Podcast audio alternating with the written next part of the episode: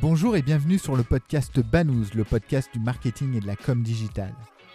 Banous est un podcast sans sponsoring qui ne repose que sur l'intérêt que l'on porte à nos invités. Seul ou à plusieurs, nous essayons d'approfondir avec un invité un sujet digital de manière pratique et totalement agnostique. N'oubliez pas, votre aide nous est précieuse. En likant, en partageant, en mettant 5 étoiles sur iTunes, vous nous aidez à développer ce side project. Bonne écoute. Salut Erwan.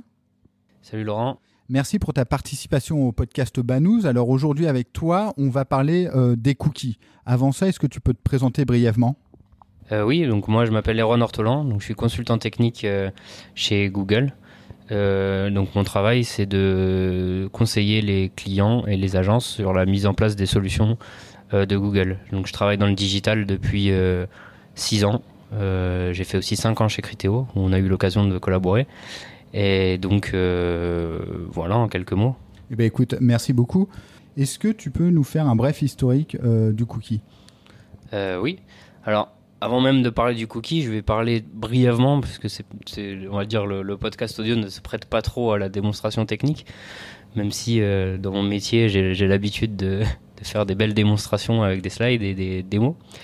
Donc, je vais quand même parler brièvement de l'HTTP, donc de l'architecture client-serveur. Donc l'HTTP, c'est une technologie qui permet à un client, donc le browser, euh, Chrome, Safari, euh, Mozilla, de récupérer du contenu sur un client, donc les sites web, Renault, euh, Le Monde, n'importe quel site web, et de l'afficher. Donc le browser va demander au client, donc au serveur, de lui donner du contenu HTML et va l'afficher et va rendre le site tel qu'on le connaît. Donc les cookies se basent euh, sur, ces, sur cette structure client-serveur. Et en fait, c'est même une feature de, de, l'HTTP qui permet de passer un, un, bout de code, un petit bout de code qui va être stocké sur le client, donc sur le browser, et avec une valeur dedans. Et cette valeur va être, va être redonnée au serveur.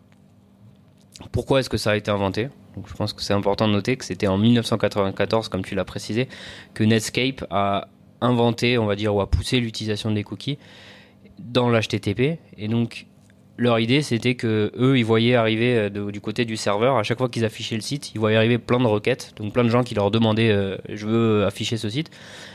Euh, sur plein de pages différentes. Donc ils voyaient qu'il y avait des, tonnes de pages secondaires qui étaient montrées, des tonnes de pages primaires, etc. Mais ils n'arrivaient pas à savoir si le même utilisateur a passé d'une page A à une page B. Donc le cookie a permis de répondre à cette problématique. Et donc en stockant un identifiant euh, généré par le serveur en le stockant du côté du client, donc du côté du browser. On pouvait stocker un identifiant et donc le repasser euh, lorsque le même utilisateur, donc le même browser, affichait une deuxième fois une page euh, donc de Netscape. On repassait cet identifiant une deuxième fois et, et donc Netscape, le serveur de leur côté, euh, connaissait euh, le, le, parcours. le parcours de l'utilisateur et donc savait que des gens regardaient plusieurs pages d'affilée sur leur site. D'accord, donc avant même euh, une utilisation marketing, c'était une, une, utilisation pour l'analyse finalement. Exactement, analytics. Donc c'est la première utilisation du cookie, c'est l'analytics. D'accord, très clair. Est-ce que tu peux donner une définition du cookie? Oui, donc comme je disais, un cookie c'est un petit fichier un petit fichier qui est stocké dans le browser et donc qui contient euh, une clé et une valeur, une key value, donc c'est-à-dire typiquement un nom et une valeur associée. Généralement, il peut aussi avoir des, informations supplémentaires, donc typiquement un domaine, euh, c'est-à-dire à quel serveur le cookie va être envoyé, à quel serveur il est associé, une date d'expiration et quelques paramètres supplémentaires euh, comme est-ce qu'il est sécurisé ou non et enfin, un sur lequel je voulais insister parce qu'il est, euh, il est euh, récent, enfin il est réexploité récemment, c'est le paramètre SameSite qui permet de dire si le cookie doit être euh, utilisé dans un contexte third party ou first party. D'accord. En, deux mots, la différence entre first et, third? Alors, deux mots, ça va être un peu court, mais en quelques mots, first party et third party. Donc, un cookie, comme je dis, il est lié à un domaine, donc il est passé à chaque fois que le browser fait un appel à un serveur euh, de ce domaine. Et donc il y a un domaine principal qui est le domaine de la page qui est, affiché en cours. Donc typiquement, euh, disons, Renault.fr. Et ensuite, dans ce, cette page, le, le, browser va appeler des domaines secondaires et pour faire de l'analytics, pour faire du tracking, pour faire de même de l'affichage.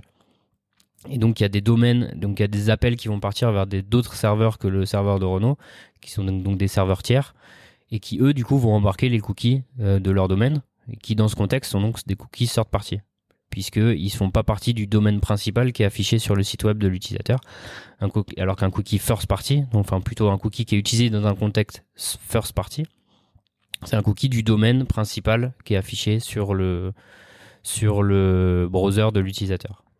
Et la seconde partie data, c'est plus une méthode ou une technique de vente de cookies plutôt qu'un élément technique. Voilà, c'est seconde partie, c'est quand il y a un accord entre le, la first party et la seconde partie, c'est plutôt un élément euh, contractuel que technique. techniquement, on a des cookies first, des cookies et des cookies tiers. Ok, très clair. Est-ce que tu peux nous donner les, avantages, ensuite les désavantages, les points bloquants du, cookie En fait, faire un, panorama de, de la vie du cookie? De la vie du cookie. Donc, euh, alors d'abord, il faut savoir que les cookies sont pas tous utilisés pour nous traquer. Il y en a beaucoup qui sont d'ailleurs très utiles à notre, à notre, à notre navigation sur Internet avant d'être utiles aux marketeurs. Et euh, typiquement, un cookie, donc comme il permet de stocker une information d'une page à une autre, il peut permettre par exemple de stocker les, produits que vous avez mis dans le panier. Et donc euh, lorsque vous arrivez à la, suite du panier ou lorsque vous revenez sur le site après euh, une période d'inactivité de garder ces produits dans le panier. Ou euh, sur un site de travel de vous rappeler les dates de recherche quand vous étiez venu il y a trois jours pour faire la recherche pour pas avoir à retaper toutes les dates. Et enfin troisième utilisation assez importante c'est pour stocker des données d'authentification et donc de rester logué sur des sites, euh, des sites qui les utilisent. Donc là aussi, on va utiliser les cookies. Donc il y a beaucoup de cookies qui sont très utiles au fonctionnement des sites web et à leur praticité, au fait qu'ils soient pratiques pour l'utilisateur. Est-ce que tu peux nous dire si euh, le cookie possède des désavantages? Alors, moi, euh, personnellement, je vois pas beaucoup de désavantages au, cookie. C'est un, un, fichier qui est stocké dans le, dans le navigateur du, du de l'utilisateur donc qui est euh, et qui est généralement qui est utilisé pour stocker de la donnée complètement anonyme et anonymisée. Donc même pas de données euh, de données euh, personnelles information euh, et techniquement ça fonctionne bien. C'est c'est on va dire c'est assez sécurisé. Et, et donc il y a y a pas vraiment d'inconvénient. Mais après c'est plutôt la perception des cookies. Ok très clair bah alors justement, un, thème euh, qui nous touche nous, mais qui n'est pas forcément à la mode, le cookie dans le monde euh, du marketing digital, comment, comment il se comporte finalement? Donc on a vu que le cookie permet de, de garder une information euh, d'une visite de page à l'autre pour un annonceur, pour un annonceur dédié ou pour un client dédié, sur le stocké sur le browser de, de l'utilisateur. Et en fait, il y a pas mal les acteurs du marketing ont réutilisé cette fonctionnalité pour euh, améliorer le, les performances marketing. Donc une des premières utilisations c'est le retargeting. Donc l'idée c'est non plus de, faire persister un identifiant euh, au sein d'un même site, mais de faire persister un identifiant entre un site advertiser, donc un site annonceur, et un site publisher. Et donc de savoir qu'un utilisateur est allé sur ce site annonceur et lorsque on a une impression disponible, donc c'est-à-dire un, affichage de bannière disponible, euh, je devrais dire de banous disponible. Merci, ouais. Je, vais l'imposer aux invités maintenant, le terme banous à la place de bannière. J'ai encore des mauvais réflexes, mais quand on a une, une banouse qui est disponible euh, sur un site publisher, on, a l'information dans le cookie que que le l'utilisateur est avant allé sur le site annonceur et on va lui afficher une pub pour ce site annonceur et on s'est aperçu les expériences, on va dire, ont montré que euh, les, utilisateurs qui avaient du retargeting avaient une meilleure performance et donc avaient tendance à mettre plus de produits au panier euh, et à plus acheter que après avoir vu la pub que des gens qui n'avaient pas vu la pub. D'accord. Très clair. Donc ça c'est la partie retargeting qui est une utilisation possible de cookies et qui nécessite de d'avoir un domaine third party qui est capable de suivre l'utilisateur euh, grâce à un appel de, via des pixels sur le site, euh, sur les sites annonceurs et publishers. Donc c'est pour ça que là on a besoin d'un cookie third party qui sera appelé euh, sur tous les sites publishers et annonceurs. Très clair. Une deuxième utilisation, ça va être pour la mesure, l'efficacité. Donc on va faire des campagnes qu'on va diffuser un peu partout. Et on va essayer de regarder quelles sont les campagnes qui ont le mieux performé, c'est-à-dire qu'on généré le plus de visites, par exemple, sur le site annonceur. Et là encore, on a besoin de pouvoir suivre l'utilisateur sur un site publisher et aussi sur un site annonceur. Donc là, l'idée, c'est juste d'être capable de, faire persister un identifiant entre cette fois-ci le site publisher d'abord et de vérifier que le même identifiant est atterri sur le site euh, annonceur. Donc ça, ça a permis à améliorer, on va dire, l'efficacité marketing euh, des campagnes publicitaires euh, d'acquisition de, de, trafic, par exemple. Ouais, on peut, on peut bien sûr faire des, maintenant des choses beaucoup plus avancées, mais on va dire à l'origine, c'était surtout pour ça. D'accord.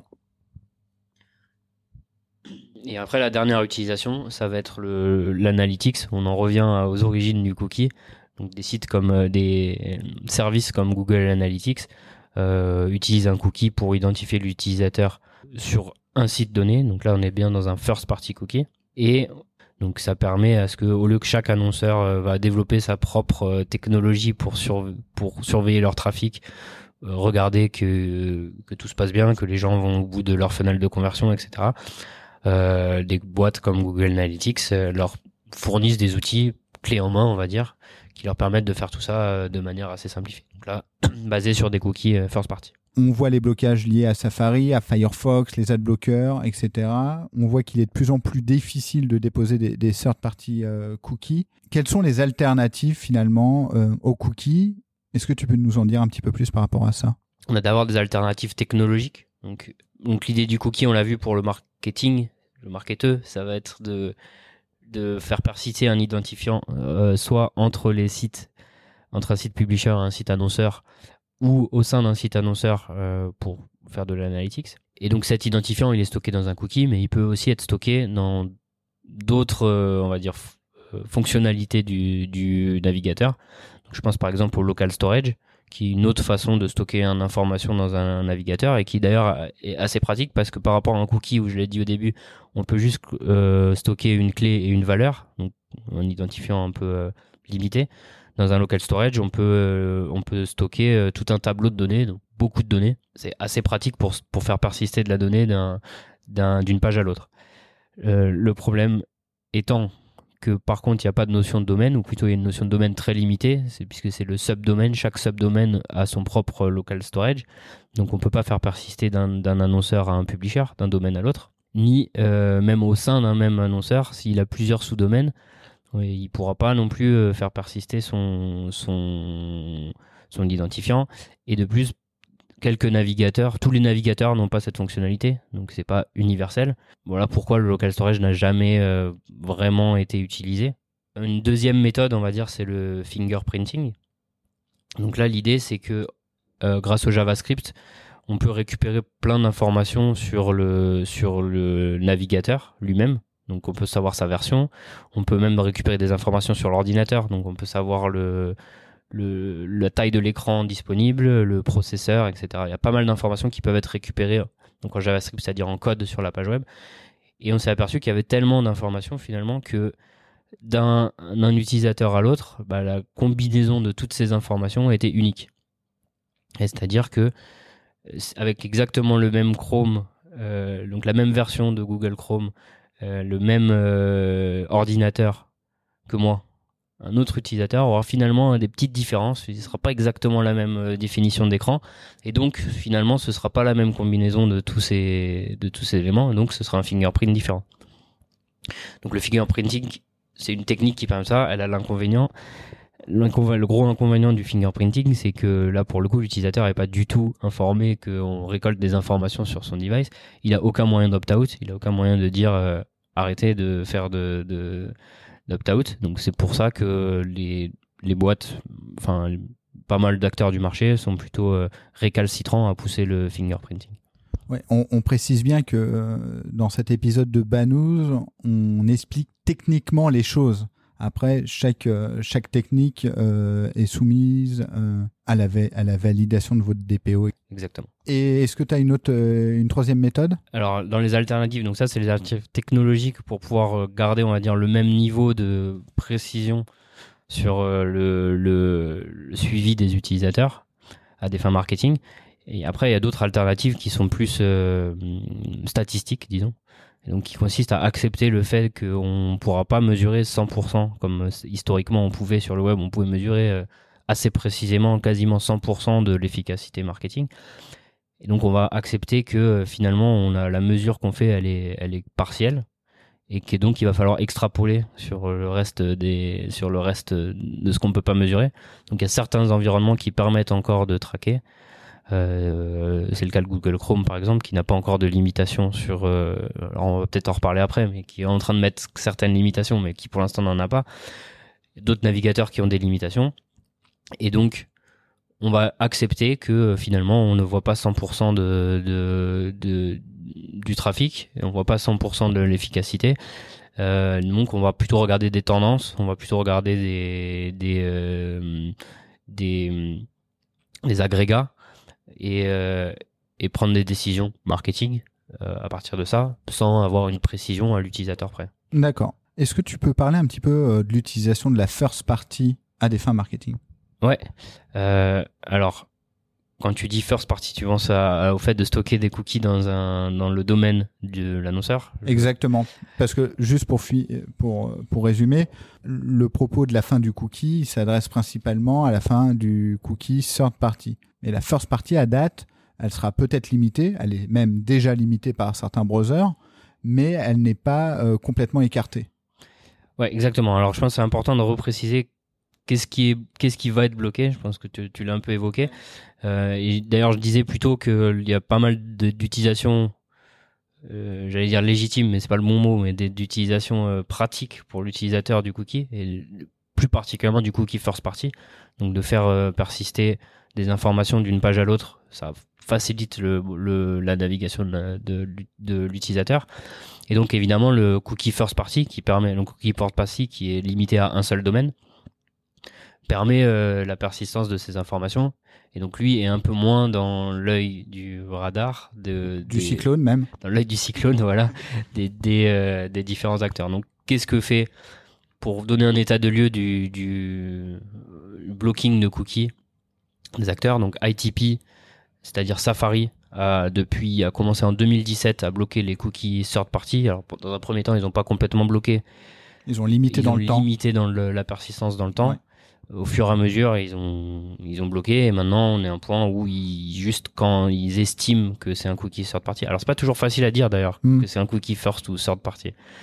Ils ont utilisé du machine learning pour le faire. Et pourquoi c'est pas facile à dire? Parce qu'en fait, un cookie sur un domaine, et typiquement euh, Twitter, euh, les gens vont sur Twitter, donc ils voient le domaine Twitter, donc c'est un cookie first party, donc il y a des cookies Twitter qui sont très utiles pour les utilisateurs, et euh, ils font aussi de la publicité, donc ils font aussi du tracking, peut-être.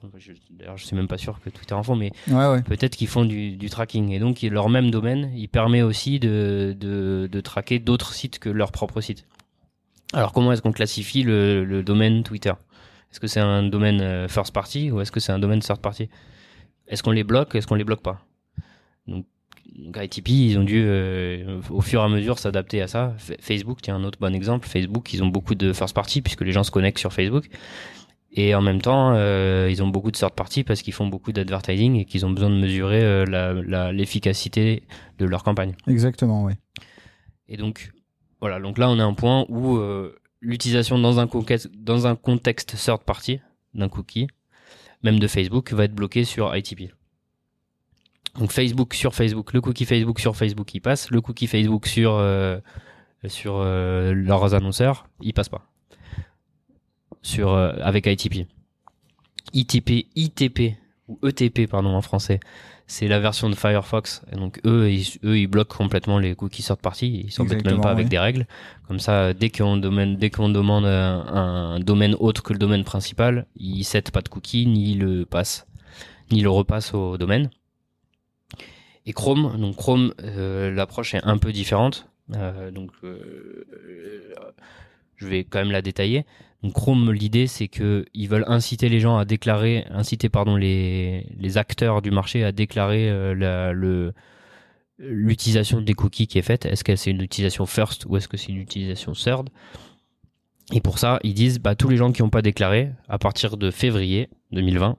Donc s'il y a des acteurs euh, de la mesure qui nous écoutent, je vous invite à déclarer vos cookies avant 2020. Euh, donc en 2020, ils vont considérer que tous les cookies non déclarés sont des cookies first party et les cookies first party, ils les passent qu'en first party. Donc ça, par défaut, tous les cookies qui sont déclarés comme first party, alors plus exactement same site égale euh, strict ou lax. D'accord. Tous les cookies qui sont déclarés first party ne passeront que dans un contexte first party. Et les cookies qui sont déclarés third party, ils peuvent passer partout. Mais si on n'a pas fait la déclaration third party, donc same site égale none, plus, plus techniquement, si les acteurs qui n'auront pas fait cette déclaration et qui en fait font l'utilisation third party, bah, vont se retrouver considérés first party et donc bloqués. Donc on incite fortement à ce que tous les euh, à ce que tous les acteurs du marché qui font de qui utilisent un cookie cross domaine cookie third party euh, fassent cette déclaration. Donc l'idée derrière ça, c'est d'avoir une distinction claire entre les cookies euh, qui ont une utilisation first party, donc les cookies qui, qui sont euh, fonctionnels, on va dire, pour le site web, et les cookies qui ont une utilisation third party, donc qui sont plutôt utilisés à des fins de tracking et d'analyse ou de marketing. Une fois que cette déclaration faite, claire sera faite, euh, l'utilisateur pourra choisir, choisir, ou non de bloquer les, les, les first et les third. Euh, très clair, Erwan. Pour revenir à ma question sur l'utilisation de la first party cookie, est-ce que tu peux nous, nous expliquer le process? Oui, donc euh, j'ai expliqué tout ça pour vous expliquer pourquoi les, cookies third party allaient être bloqués. Et donc une des réponses possibles, notamment pour le tracking de, euh, pour la mesure de performance des campagnes, euh, c'est de passer des identifiants, les identifiants en first party, donc de stocker l'identifiant, un identifiant utilisateur anonyme, etc.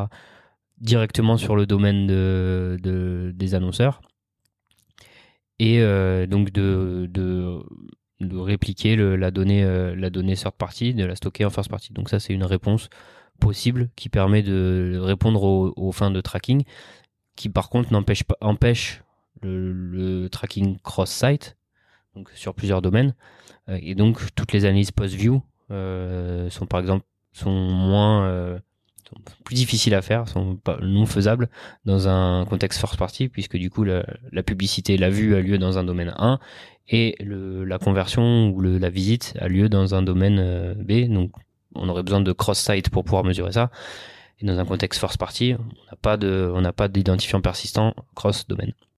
D'accord, bon, très clair. Euh, merci beaucoup euh, pour toutes ces explications. Est-ce qu'on peut faire un petit point sur l'environnement mobile? Euh, et, passer en fait finalement euh, très vite parce que le cookie dans l'environnement mobile et spécialement dans l'environnement in-app bah, n'existe pas finalement. On va parler plutôt d'advertising ID, donc de fameux IDFA pour Apple et euh, d'Android ID pour Android. Euh, c'est des ID en fait qui sont créés directement par euh, par les OS des devices mobiles. Exactement, et bien plus pratique que les que les cookies d'ailleurs parce que euh, donc c'est un identifiant unique qui est propre à l'OS, mais qui du coup est partagé par tout le marché. Donc là où les cookies, euh, et je pense que tu connais bien ça, on a des problèmes de, de cookies est unique, l'identifiant est unique par domaine puisque chaque cookie est associé à un domaine. C'est-à-dire que mon identifiant chez Google n'est pas le même que chez Criteo, n'est pas le même que chez LiveRamp, n'est pas le même que chez Facebook. Et donc, bah, le jour où je veux euh, échanger de l'information entre ces entre ces euh, ces compagnies donc pour faire euh, par exemple importer des des données d'audience de l'un à l'autre on a besoin de faire des cookies matching. Et plus particulièrement encore plus que entre ces compagnies c'est même entre les, les, les réseaux RTB les, les SSP donc Exactement, les, ouais. les publishers et les annonceurs bah, on n'a pas les on n'a pas même pas les mêmes identifiants. Donc on a besoin de faire des des des cookies matching donc des synchronisations de cookies entre les acheteurs et les, et les vendeurs pour pouvoir reconnaître le même utilisateur. Euh, donc quand je dis le même utilisateur, c'est tout ça c'est anonyme. Hein. Donc le même, euh, la même, le même, c'est pas le même utilisateur, le même browser. Oui, voilà. Pour être plus exact, c'est le même euh, navigateur. Euh, pour savoir que c'est le même navigateur et donc que c'est le, le, le, même contexte d'achat, on va faire des cookie matching. Sur le mobile web, aucun problème, l'identifiant il est fourni par le par le browser finalement ou par le device même.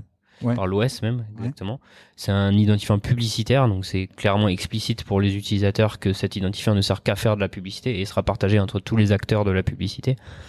Donc là-dessus, il n'y a pas de problème de, de, on va dire, de perception. Donc, et c'est euh, resettable. Écoute, super clair. Bah, finalement, en fait, pour, pour, résumer un peu toute notre conversation, et si le principal désavantage euh, du cookie, ça a été l'absence d'explication sur son utilisation. En fait, je me dis même que des fois, en, ayant expliqué, euh, en, ayant, expliqué euh, tout ça, ça fonctionne grâce à des cookies, etc. Les gens se sont mis dans la tête que les cookies c'était mal et qu'ils ils ont associé ça à quelque chose de négatif, alors qu'en soi, c'est peut-être même probablement même une meilleure solution euh, pour faire de la publicité et donc euh, pour euh, rendre l'internet gratuit. Puisque au final la big picture c'est ça quoi. C'est que ça permet de faire de la publicité sur internet donc de financer des, sites publishers donc de financer de l'information de financer des réseaux sociaux. Les, gens sont friands de regarder des réseaux sociaux. Et tout ça c'est financé grâce au marketing. Et donc ça leur permet d'accéder gratuitement à toute cette information. Donc au global c'est quand même positif pour l'utilisateur je pense. Mais écoute, merci beaucoup Erwan, super clair. Euh, où est-ce qu'on peut te, te, joindre, te suivre? Est-ce qu'on peut te suivre d'ailleurs? Alors non, je suis pas très actif sur euh, sur le, la communauté, donc, mais euh, peut-être que je lancerai un, un podcast bientôt concurrent. Eh ben écoute, j'ai hâte de l'écouter. Merci beaucoup Erwan. Bah de rien. Merci d'avoir écouté cet épisode de Banous. N'oubliez pas, votre aide nous est précieuse. En likant, en partageant, en mettant 5 étoiles sur iTunes, vous nous aidez à développer ce side project. Et retrouvez-nous sur le site banous.com, banous b a 2 n o u z e.com. À bientôt.